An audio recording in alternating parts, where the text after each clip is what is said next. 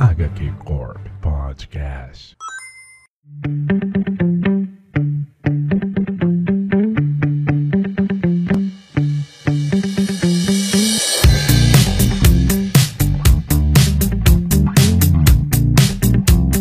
Sejam muito bem-vindos. Eu sou o Alan e esse aqui é o HQ Corp número 1 dessa nova temporada. E hoje no programa a gente vai ter o retorno contando com a participação de uma galera incrível, uma galera que está arrebentando na divulgação da nona arte nas redes sociais. Hoje eu estou aqui com o Rômulo, do Além dos Quadrinhos. E aí, Rômulo, tudo bem? E aí, pessoal? E aí, Alan? E aí, João? Bora falar de quadrinho? Beleza, gostei. E junto com o Rômulo aqui, a gente está trazendo o João Augusto, lá do Desatencioso. Fala aí, João. Opa, opa, e aí galerinha, bora falar de coisa boa. Hoje, hoje eu tô sozinho, não tô com o Danielzinho, meu parceiro de canal, mas tô aqui para representar. Tô nervoso, mas vou fingir que não. Pô, nem dá pra aparecer, cara. Tá falando melhor do que o rosto nesse momento. Então hoje a gente vai reunir aqui a galera para conversar sobre quadrinho e nesse programa de reestreia a gente vai falar sobre Junji Ito. A gente reuniu essa galera aqui para falar um pouquinho sobre o mangaka, que é especialista em histórias de horror. Não é segredo para ninguém que Junji Ito é um sucesso editorial de publicações aqui no Brasil, não é, galera? Com influências que incluem os artistas de mangá de horror clássico Kazuo Mezo e Hideshi Nino, Junji Ito passou de um simples técnico odontológico para um dos maiores artistas contemporâneos do mangá de terror. Tudo isso através de uma arte realista e visceral e um roteiro muito poderoso. Hoje aqui no HQ Corp vamos conversar sobre esse artista incrível e listar alguns dos belos trabalhos de Junji Ito. Ah, é você, Soichi. O que foi? É sofrível, não é? Hã? O quê? Eu entendo, cara. Desejar o mal a alguém é uma coisa sofrível. Você abomina tanto o Kawaii, quer que ele morra, não é? Vai matar o danado? Não precisa se preocupar. Deixa o Kawaii comigo. Eu vou fazer ele comer terra pela raiz. Existem diversas maneiras pelas quais artistas tentaram retratar o sentimento de medo. Desde figuras religiosas até personagens de histórias populares, o imaginário humano sempre foi permeado pelo horror. Em todos esses casos, essas representações são construídas com base em nosso instinto natural de autopreservação, criando limites para uma interação segura com o ambiente ao nosso redor. Com o passar do tempo, no entanto, o medo se tornou algo que nos fascina profundamente, levando ao desenvolvimento de diversas formas de expressá-lo e comunicá-lo. Entre os muitos escritores que exploram esse tema, Junji Ito se destaca como um dos mais intrigantes. Ah, eu concordo perfeitamente, cara. É impossível você ler Junji Ito e não sair impactado dele, né, cara? A não ser que você leia aquele mangá do gato. Mas depois a gente fala sobre isso, tá? Então, galera, vamos agora começar a bater um papo aqui, falar sobre o, o, o queridinho, né, cara? O, o, mais queridinho e mais horroroso de todos os mangakás que a gente tem no momento. Qual o primeiro contato que vocês tiveram, cara, com o Junji Ito? Como é que foi a primeira vez que vocês... Qual foi a primeira vez que vocês leram? Vocês lembram disso? Cara, o primeiro mangá do Jiu-Jitsu que eu li foi o do gato. Nossa! Por incrível que pareça, sem zoeira. É que eu comecei a colecionar, né, Jiu-Jitsu, é, mais pra frente a gente fala um pouco sobre isso, mas é, por influência da minha irmã. Foi bem recente, foi bem no momento que a JBC tava lançando lá uh, os gatos, e aí eu li. Achei legal, muito legal o traço dele, né? Ele é um mangá que desenha muito bem, e já deu para perceber que mesmo no mangá de comédia, ele tinha ali um, um toque... Ele sabia criar uma tensão, mesmo que no final a tensão não fosse um susto, né? Fosse... Uh, uma situação cômica, né? Mas foi o primeiro contato que eu tive com ele foi esse. Você começou por um mangá bem fora da curva, né? Um mangá diferente dele, né? Exatamente, cara. Eu nunca ia imaginar que o teu início foi por aí. Geralmente o cara, quando não conhece ou, ou tá, tá iniciando agora nos quadrinhos, acaba pegando. Cara, interessante isso. É. O pessoal foge pro Uzumaki, né? Geralmente, ah, Uzumaki, Junji, obra-prima, vou começar por ela, né? É, exatamente. E tu, João, como é que foi? Como é que foi o seu primeiro contato? Você falou de Uzumaki, tipo, pra mim, eu não li Uzumaki, mas, cara, eu conheci o Junji pelo Uzumaki, né? Por imagens, tipo, acho que no Facebook, aquelas páginas que postam imagens de mangá. Eu lembro que eu vi aquela imagem da menina com, com o rosto em espiral e eu falei, cara, que que é isso? Que que é isso? Eu preciso pesquisar isso. Aí eu achei, só que isso ficou guardado na minha mente, sabe? Eu nunca procurei para ler. Só que quando eu comecei comecei a namorar, é, minha namorada empre, emprestou para mim fragmentos do horror. Aí quando ela, fala, ah, ela falou, ah, tem um mangá aqui, eu acho que você vai gostar. E quando eu vi que era Junji Ito, né, o nome, me remeteu ao cara lá que eu tinha visto no Facebook. E eu falei, cara, esse maluco tem outros mangás, que doido. E por causa da minha namorada, eu redescobri Junji Ito.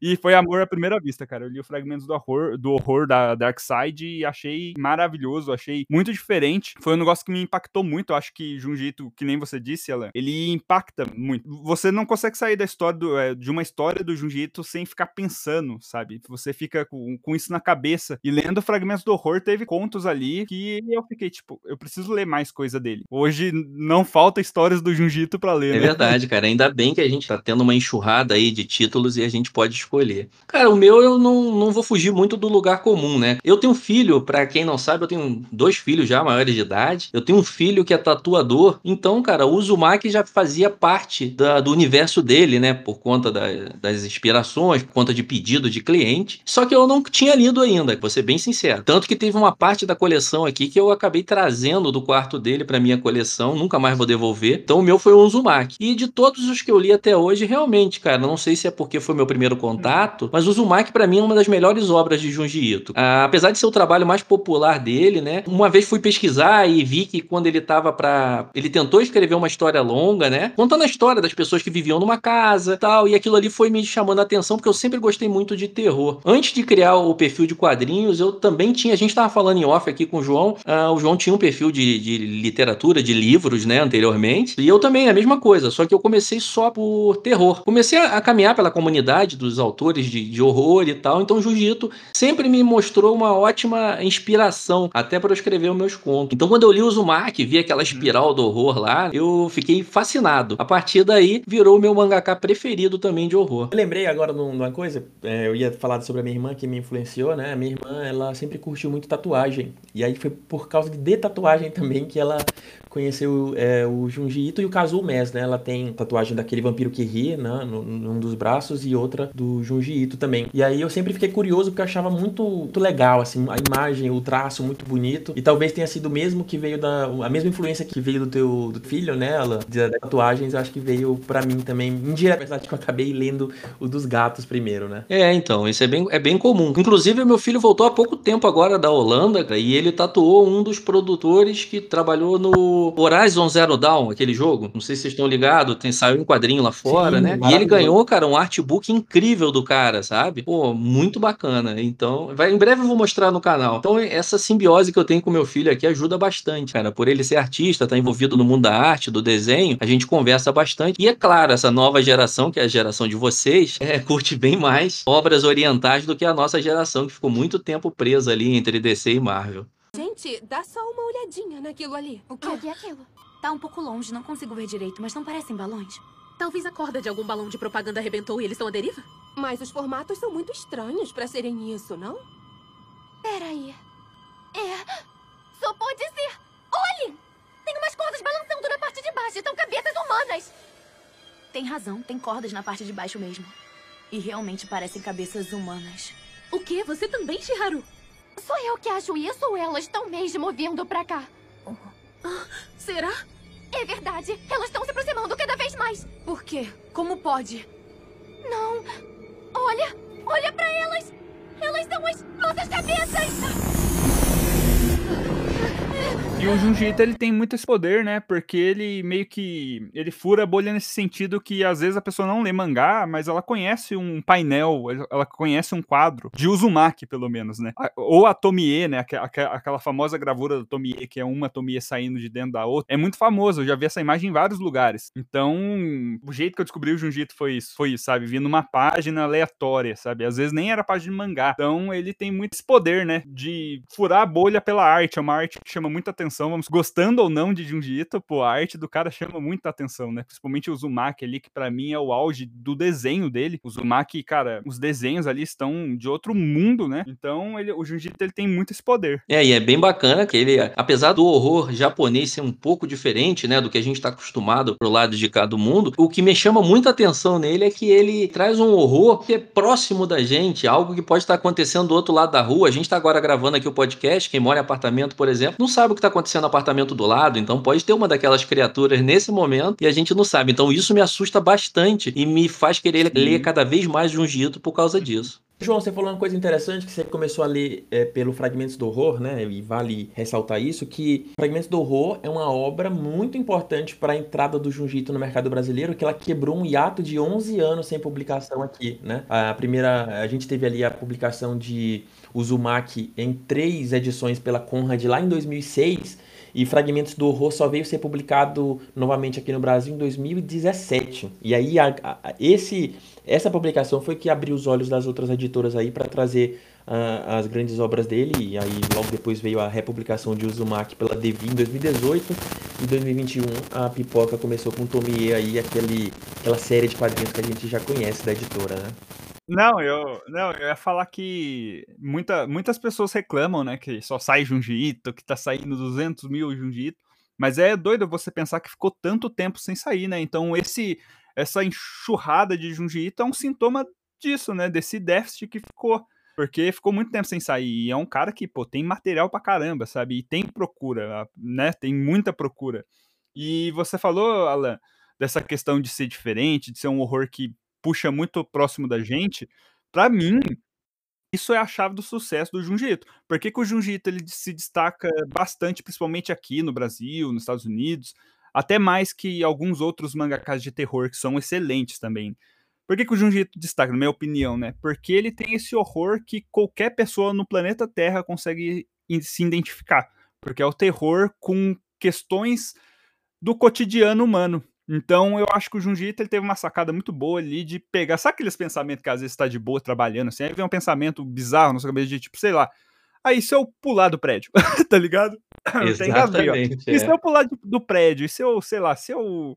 Se eu jogar esse copo no ventilador, sabe? Uns pensamentos assim? Então o Junji Ito, ele pega esses pensamentos aleatórios, tipo, sei lá, ele, deve, ele devia estar tá desenhando, olhou para a espiral da mão dele assim e falou: Caraca, é verdade, o nosso corpo tem várias espirais, né? Então são coisas muito próximas da gente, coisas muito detalhes, né? Muito próximos da gente, que ele brinca com isso. E eu acho que muitas pessoas conseguem se identificar, seja de qual nacionalidade for, de qual lugar do mundo for, qualquer pessoa consegue se identificar com esse tipo de horror que ele faz. Porque é um horror cotidiano, né? Exatamente isso, cara. Isso acaba conectando com todo mundo.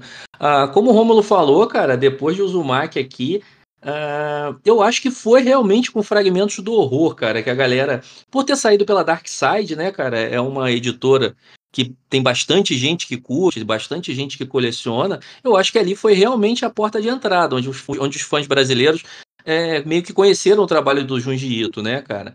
Uh, e com isso, eu tenho uma pergunta para fazer aqui para a gente conversar. O que, que, vocês acham mais interessante assim para a gente apresentar para novos leitores? Histórias curtas em forma de coletânea, né? Tipo realmente o Fragmentos do Horror, ou uma história inteira já, cara? O que, que vocês acham que ficaria melhor para a gente apresentar para novos leitores? Cara, eu acho que a melhor porta de entrada para Junji Ito, né, é coletânea, cara. Eu acho que com coletânea, você consegue sacar muito qual é a do Junjito. Porque, assim, né, eu falei que ele é bem popular, que se aproxima muito o horror dele que ele faz, porém, a narrativa dele é uma narrativa japonesa. E o que eu quero dizer com isso? O japonês, ele não tá muito. Não tô, não tô generalizando, né? Mas a diferença que eu vejo muito em obras asiáticas é que eles não estão muito preocupados com o final, diferente da gente ocidental, que quer um final plot twist que quer um final com explicação, que quer explicação de tudo. O Junji Ito é basicamente não tem final, né? A história às vezes se corta no meio dela. Corta no meio dela e ele não explica nada, não tem, não tem essa pro Junji Ito, né? E para muitos mangakas de terror ou mangakas do que for, não tem essa de ficar explicando muito. E eu acho que isso às vezes é um charme, mas tem, eu já ouvi, né, pessoas que vieram para mim e falou, né, que não gosta de Junji Ito porque não tem final, o cara não sabe escrever final. Então eu acho que para você se acostumar com essa narrativa diferente dele, é, coletânea é uma boa. E eu recomendo, eu, ia, eu recomendo, né, aquelas de capa dura que o Pipoca lançou, porque ali tá a seleção de melhores contos de acordo com o próprio Junji Ito, né? Então ali você consegue conhecer histórias que, pô, você vai ter o melhor ali e se você gostasse, já parte para algo muito longo, é, para algo mais longo, né? Tipo um Uzumaki da vida. Porque vai se a pessoa pega um Uzumaki, mas não gostou do jeito que ele, que ele escreve, né? Do jeito que é a história. Então eu, eu acho melhor contos, né? Cara, é, o Junji Ito, ele. A maioria das obras dele são coletâneas, né? É, a, a Tomie são coletâneas, é uma coletânea. É, então, assim, eu sempre recomendo até para quem tá começando a ler quadrinhos, pô, pe pega contos curtos, é, e aí vai vendo se você gosta da narrativa, se você tá gostando do, de diferentes histórias que aquele cara faz. Porque às vezes, pô, é, vai que o cara começa a ler o Zumar, que é muito grande, é, mas ele não gosta, sei lá, daquela história, não, não, não se identificou com aquela história, não foi assustadora para ele, não, não gerou tensão, não gerou aflição nele.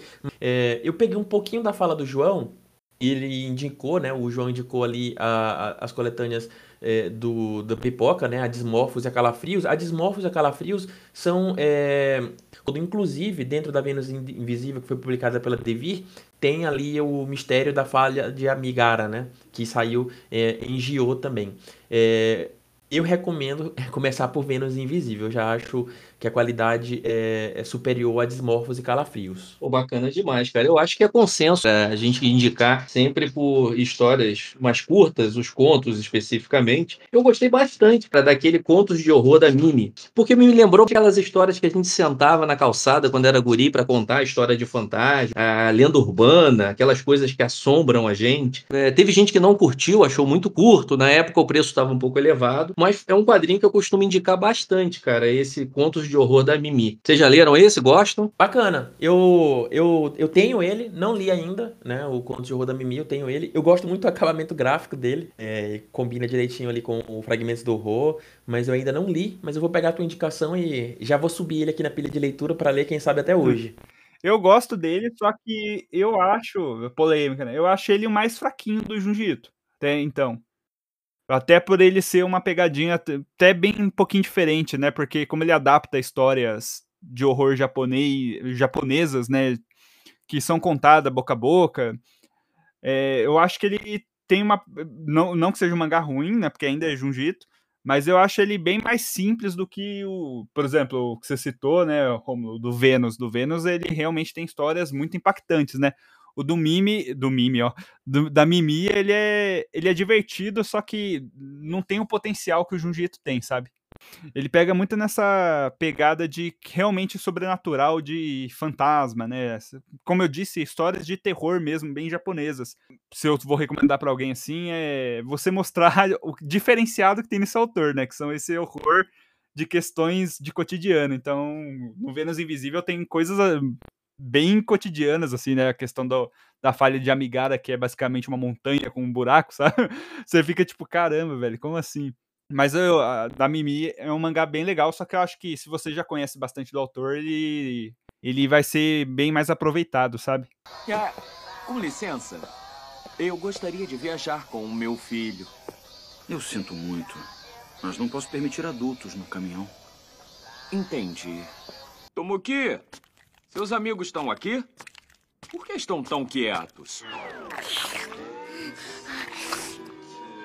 Kenichi é de baunilha, Takeshi é de chocolate, Kazuyuki é de morango e o Daisuke virou iogurte. Todos os meus amigos se transformaram. O que você disse? Que delícia! Por favor, pare. Você não devia tomar isso.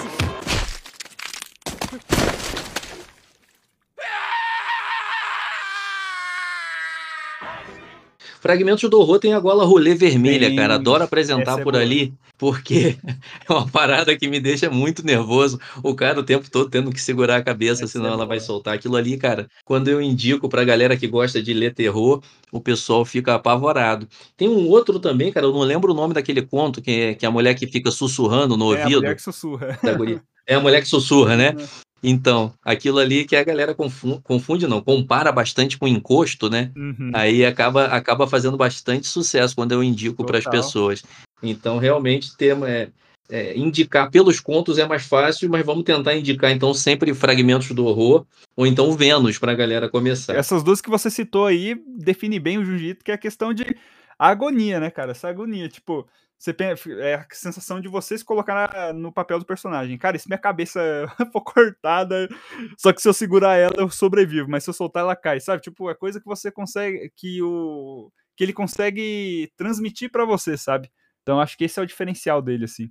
Que vai impactar as pessoas que não conhecem. Bacana demais. Outra coisa, cara, o que vocês acham assim da necessidade da qualidade gráfica de sair as obras aqui? Até o próprio Junji Ito já elogiou isso, né, cara? Eu acho que quando ele teve aqui em uma das entrevistas, eu não lembro qual foi, não sei se foi direto em algum canal que eu estava assistindo, em que ele elogiou, ele se diz muito satisfeito com a qualidade gráfica do material dele que sai por aqui.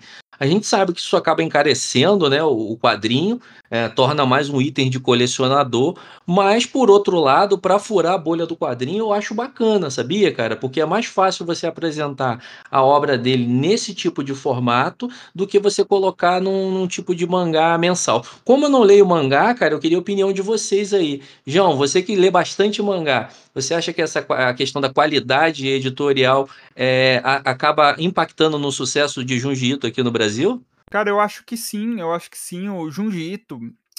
Pô, é, é complicado falar isso, mas é, o Junji Ito ele é um autor que ele. Em qualquer lugar do mundo que ele sai, ele sai com um acabamento gráfico bacana. Você vê na França, você vê nos Estados Unidos, né? A Viz faz um trabalho bem legal. O Ito sai lá com capa dura, também a maioria eu acho que é capa dura.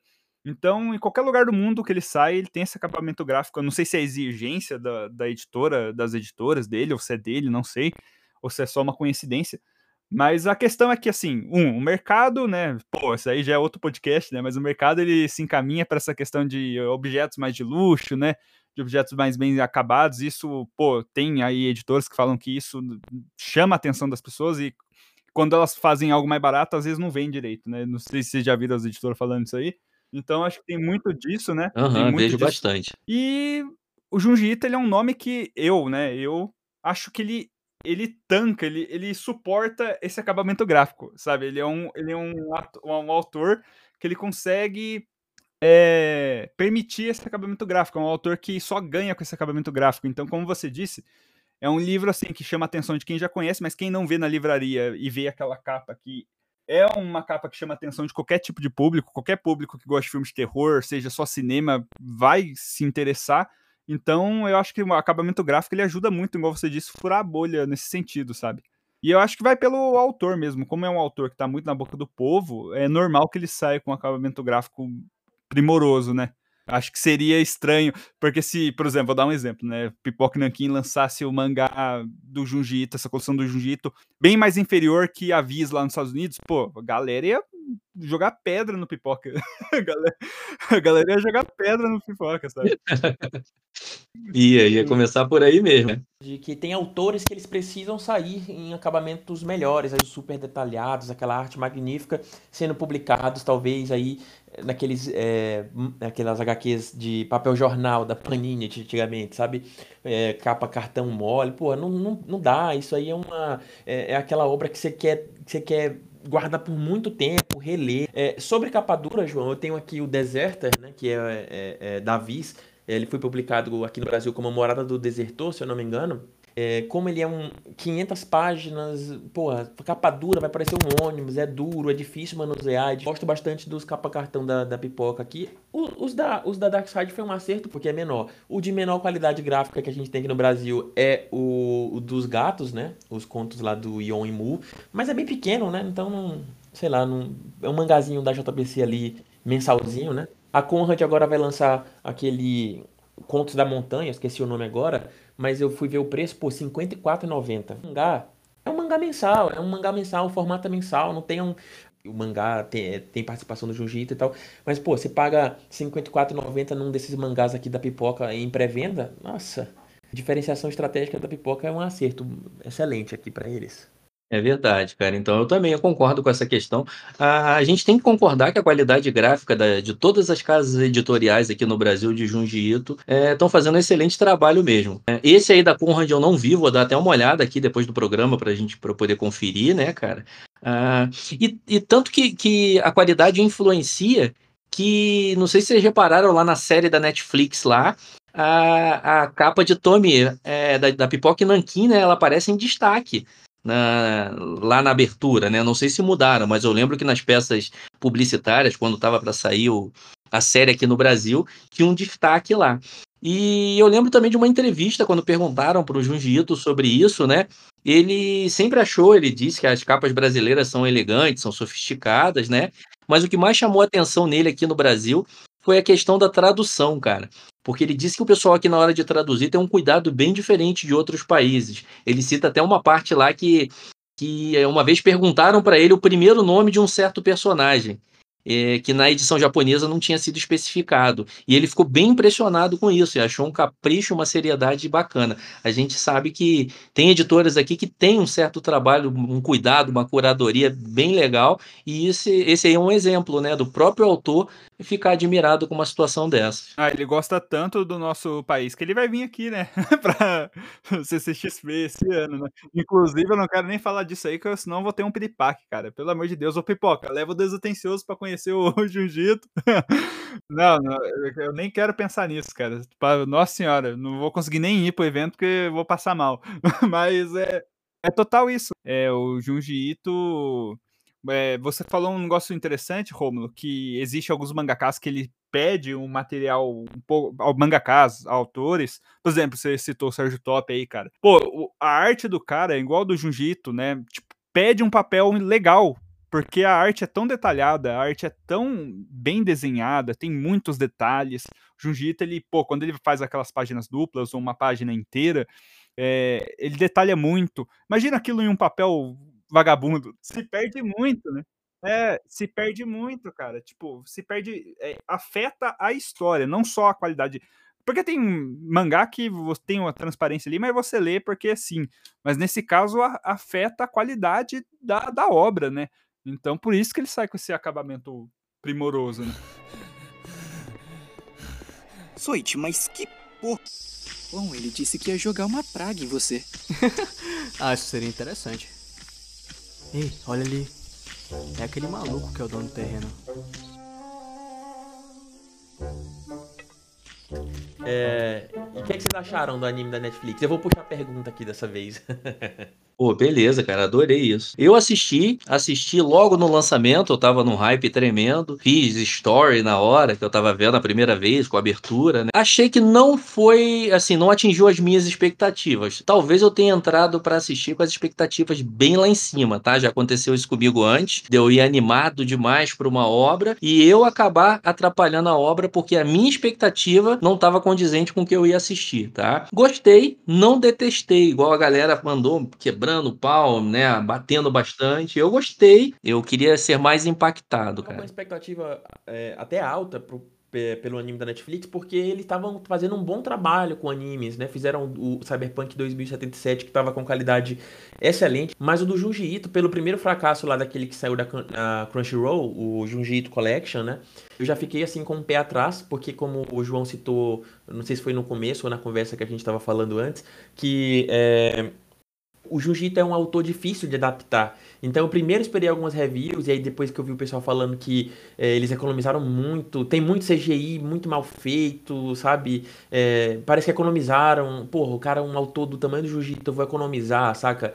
Eu tô gastando uma grana na, na, adaptação de One, de One Piece. O Junjito merecia uma grana que nem One Piece também, tá? No meu ponto de vista. Então acabei não, não assistindo. Mas para Uzumaki, por todo o envolvimento dele, vai ter aquela pegada meio stop motion, uma pegada mais fiel ao mangá, né? É, ele, é, ele é um dos produtores, ele é um dublador de um dos personagens. Aí o Uzumaki já tá me deixando com uma expectativa é, lá em cima. É, cara, a minha a vantagem que eu achei da, da, da, Netflix é por ser histórias independentes, então se tu não curtiu muito uma, tu pode pular para outra. Isso eu gostei bastante, é o que eu gosto em contos é isso, né? E aí você consegue também diluir a sua expectativa ou suposta decepção, né, de um episódio para o outro. Sempre vai haver um episódio que é melhor. Mas fala aí, João, o que, que você sentiu quando apareceu lá na Netflix, lá, ó, disponível? Cara, esse, esse assunto daria um outro podcast, né? Por que, que é difícil adaptar Jiu-Jitsu? Mas eu acho que o Romulo disse a principal coisa, cara. Eu acho que se alguém quer adaptar uma obra de Jiu-Jitsu, vai ter que desembolsar uma grana. Não dá para fazer anime meia boca, tá ligado? Tipo, com o gráfico mesmo, a animação meia boca. Porque você, fazendo uma animação meia boca, você perde o que o Junji tem de melhor, que é o choque, que é a imagem grotesca, que é a arte repulsiva. Então, pra mim, a Netflix, a Crunchyroll, ela- eles pecaram muito nisso, cara. Então, tipo, às vezes nem é o roteiro ruim ou a história ruim, assim, porque é a história do Junji Ito, mas o gráfico não te impacta. Você vê aquelas cores meio mortas, aquela, aquela- aquela animação meio morta, sabe? Aquela animação meio, meio, sei lá, sem vida, sem paixão, sabe? Pô, eu quero fazer um anime aí de Junji Ito, da- da- de contos do Junji Ito. Você vai ter que investir uma grana, você vai ter que pegar uma animação diferente, uma animação que chama atenção, uma animação que tem algo diferente, porque o mangá do cara faz tanto sucesso porque não é um mangá convencional. Não é um mangá, tipo, normal. Então, pô, não tem como fazer uma animação normal, sabe? Então, essa é a lógica. O Uzumaki parece que entendeu isso, né? Eu tô acendi uma vela aqui pra esse negócio ser bom, sabe? Porque ele já é um anime preto e branco, ele já é um anime que emula um mangá animado mesmo. Parece que os caras pegou o mangá lá e animou, sabe? Usando algum programa assim. Então, parece, tudo, tudo indica, né, que eles entenderam isso, né, e, pô, e se o Uzumaki dá, dê cer- é, dando certo, eu espero que, que eles façam mais e mais nesse sentido, sabe, não precisa ser preto e branco coisa, mas, pô, vai pegar uma obra que tem alguma coisa específica, usa, adapta, porque o que que é uma adaptação, né, você adapta o que você pega ali do mangá, como que será que pode funcionar pro audiovisual. Porque não dá pra fazer algo simples, não tem como fazer algo simples. Se você faz algo simples, porque o da Netflix não é que é ruim, né, né? Não é que é ruim, ele é só é um anime, um anime, né? Exatamente. Tipo assim, não, é, não, se, não, não, não, honra a capacidade que o mangá tem, sabe? Não chega nem aos pés. Então, eu acho que esse é a principal coisa. Inclusive, é o mesmo problema, vou citar outro mangá aqui, é o mesmo problema que o Ber Berserk do Kentaro Miura sofre. É o mesmo problema. Se alguém for adaptar fielmente, assim, tem que ter algo diferente, tem que ser algo com muito investimento, algo que, que realmente porque o outro mangá muito bem ilustrado, assim, com muito detalhe, não dá para fazer algo meia boca, sabe? É um negócio que pede para ser tão grande quanto a obra original, sabe? Já nasce pedindo isso já. Aí, João, tem até dois comentários para fazer sobre é, o que você falou. Tô só botar balão de fala para aparecer. Porque a diferença para mangá é um balão de fala só. Em vez de ter legenda, bota os caras para falar com balão. Mas a animação, cara, ela é Slayer. Pô, Demon Slayer estourou o mundo inteiro por conta da animação. Porque, porque o Fotable trouxe elementos muito diferentes, né?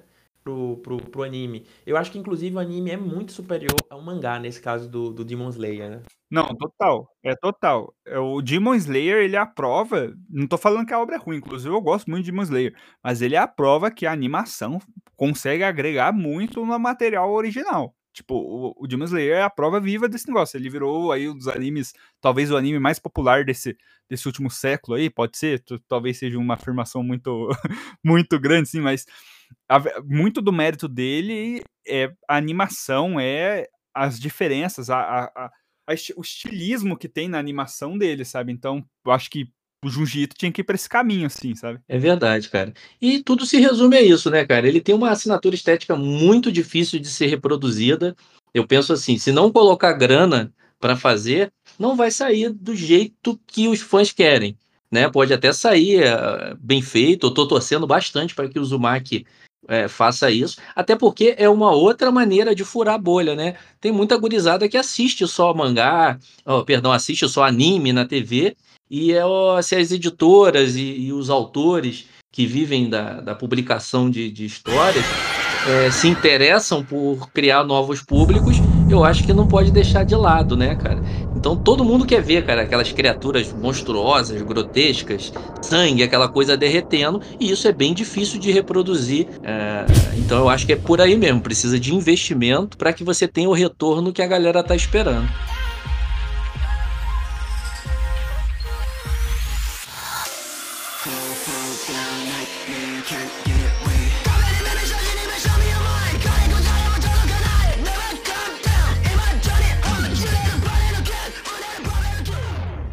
Pra, já que a gente falou de, de, do mundo, explicou um pouquinho do que é Junji Ito, um programa direcionado tanto para a galera que já curte, uh, já leu o autor aqui no Brasil, quanto aquela galera que está querendo conhecer, quer saber o que, que é isso, quem é esse japonês fofinho, porque ele é muito fofinho nas fotos, entrevistas, nos vídeos, mas que tira cada coisa absurda da mente e nos apavora por muito tempo. Eu queria que vocês fizessem um ranking aí com pelo menos as três melhores que vocês já leram, tá? Pode ser da terceira para a primeira, para causar aquele, aquele suspense.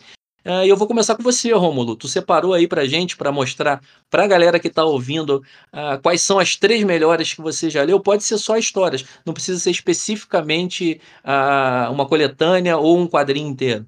Ó, eu eu, eu vou separar três, três é, quadrinhos, tá, Alan? E aí eu devo citar é, três, talvez um, o meu conto favorito, mas é, os três quadrinhos dele que eu mais gosto, que foram publicados no Brasil, são Frankenstein, é, Gio e Uzumaki, em primeiro lugar. Uzumaki não tem como fugir, é a melhor obra do Junji Ito, acho que é um consenso geral, né? Mas talvez de conto, cara, eu já citei aqui no começo, mas é Falha de Amigara, né? O Mistério da Falha de Amigara.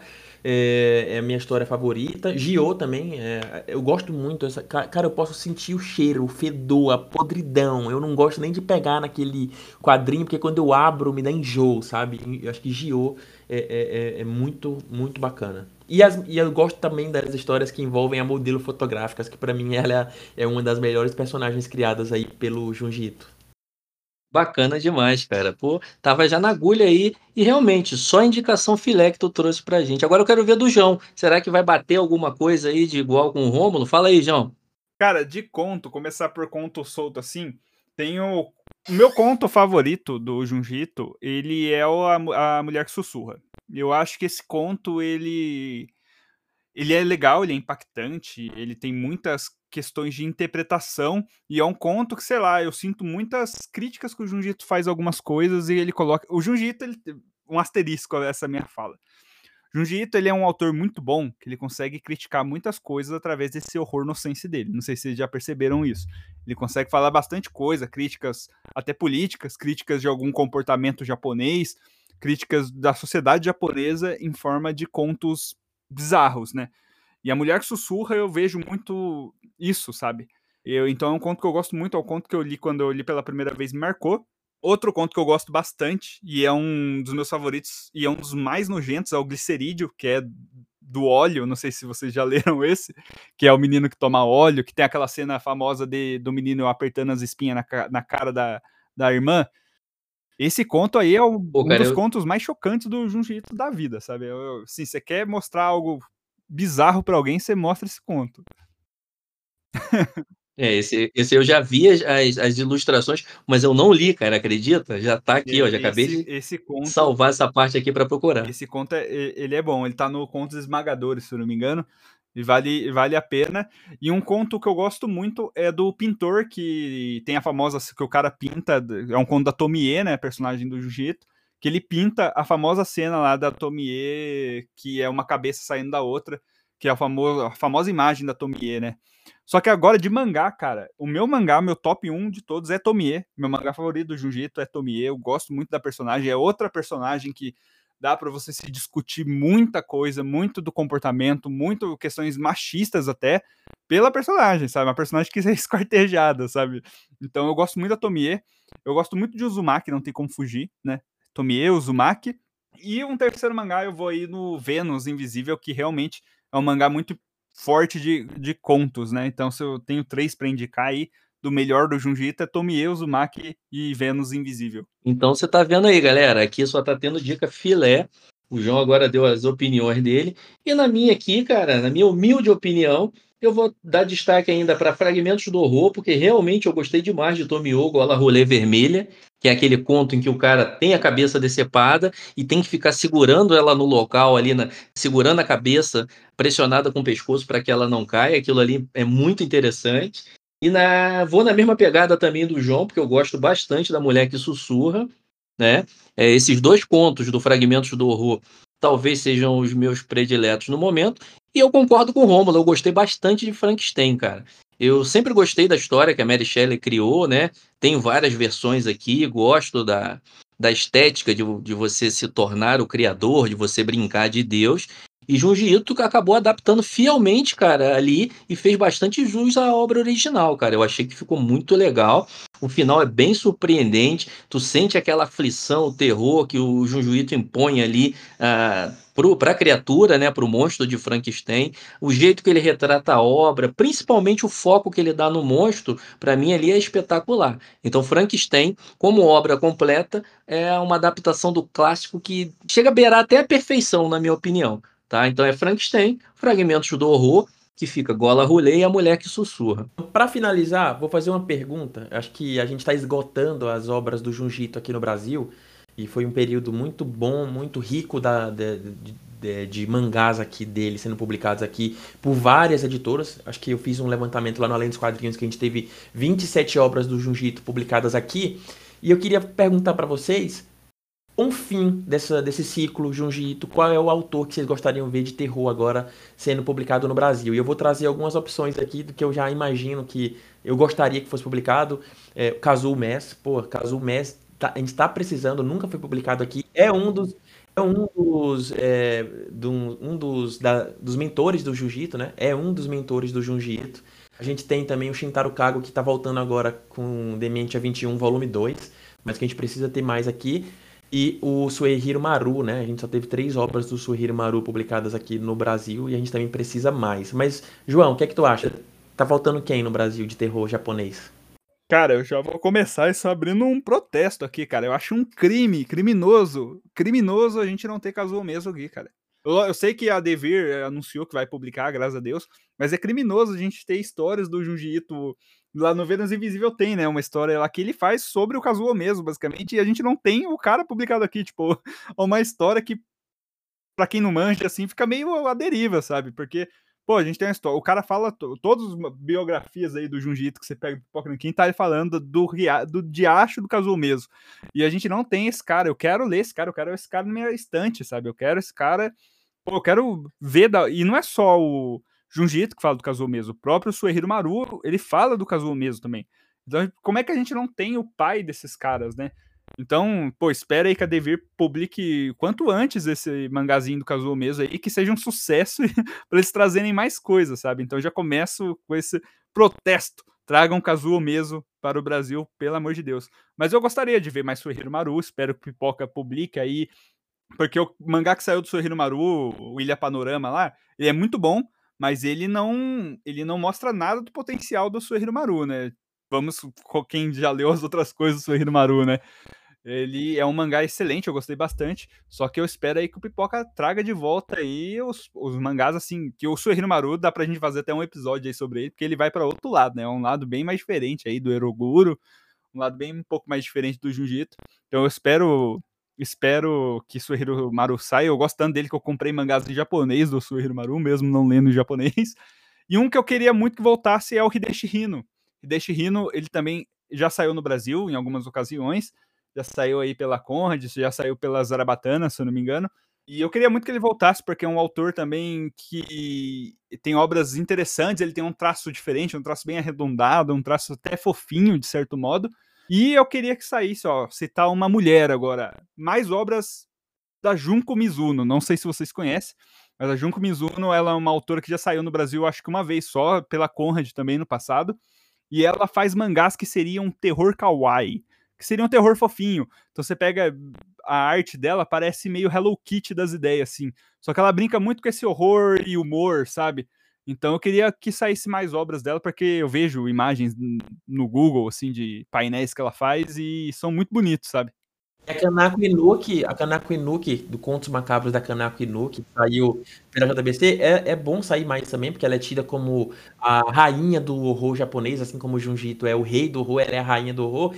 E ela também falou em diversos contos dela já sobre o Kazu Mess, né? Impressionante.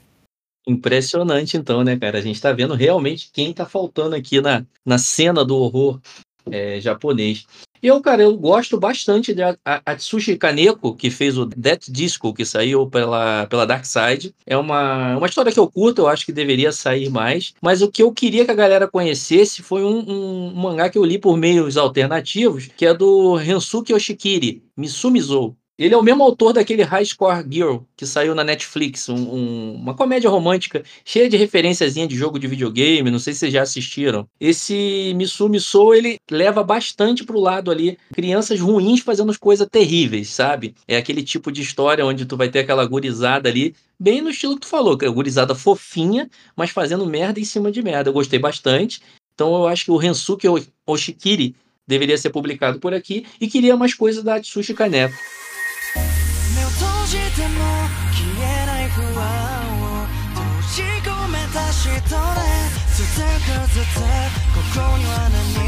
Então, galera, vocês acompanharam aqui com a gente, a gente falando um pouquinho só sobre Junji Ito. Vou deixar aqui na descrição também várias indicações do canal do pessoal. E agora, para se despedir, fala aí, Rômulo, onde a galera pode te encontrar aí na Gibisfera, na, na, nas internet da vida? O pessoal pode me encontrar lá no Instagram, Além dos Quadrinhos. No YouTube também a gente tem um canal, apesar de que eu publiquei só um vídeo até agora, mas agora a gente vai voltar religiosamente com um programa semanal. E isso é uma das surpresas que eu tenho para falar para o pessoal aí. O Além dos Quadrinhos completa um ano é, neste mês de setembro. E uma das novidades que a gente vai é, implementar é o nosso canal, o nosso quadro semanal, pelo menos semanal no YouTube. Bom, esse mês o Além dos Quadrinhos faz um ano de vida e a gente está com uma programação bem especial. Vai ter live no YouTube, vai ter sorteio, vai ter lançamento de muita novidade, quadro novo, novos canais que a gente vai é, implementar. E eu quero convidar todo mundo que está ouvindo aqui o nosso programa, o nosso podcast, para seguir a gente lá no Instagram, ficar ligado que a gente vai ter pelo menos cinco sorteios de quadrinhos que a gente super indica, que a gente já resenhou na página e tá todo mundo convidado para participar. Bacana demais. E você, João, faz a propaganda aí, chama a galera e fala do seu canal pra gente aqui. Bom, eu tenho o perfil desatencioso aí com um amigo meu, né? Com o Danielzinho, que, pô, tem que participar do próximo, hein? Já ficou a cobrança aqui com ele, viu? tem que participar do próximo. E a gente tá lá no Instagram, arroba Desatencioso Oficial, estamos no TikTok, no, no YouTube, né? Em todos os lugares possíveis, como arroba Desatencioso. Só no Instagram que é Desatencioso Oficial. Então segue lá, que a gente fala de mangá, de quadrinho, de anime e tamo junto. Oh, bacana demais. Então, além dos quadrinhos e desatencioso, anota aí, já segue, já curte lá o post, deixa aquele like, fala que veio aqui pelo HQ Core e a gente vai chamar essa galera aqui para falar mais vezes sobre outras obras. Então, eu sou o Alan, para quem curtiu essa boa conversa aqui, eu também falo sobre quadrinhos lá no HQ Pages. A gente tem tem perfil no Twitter e no Instagram, onde você pode encontrar indicações de área de quadrinho. Eu te espero por lá. Então, esse foi o primeiro programa da nova temporada do HQ Corp. Espero que vocês tenham gostado. Deixa aquele likezinho. Se você está no Spotify, marca a gente aí para a gente poder subir nas indicações. E a ideia agora é retornar com tudo, tá, galera? Valeu demais e até a próxima!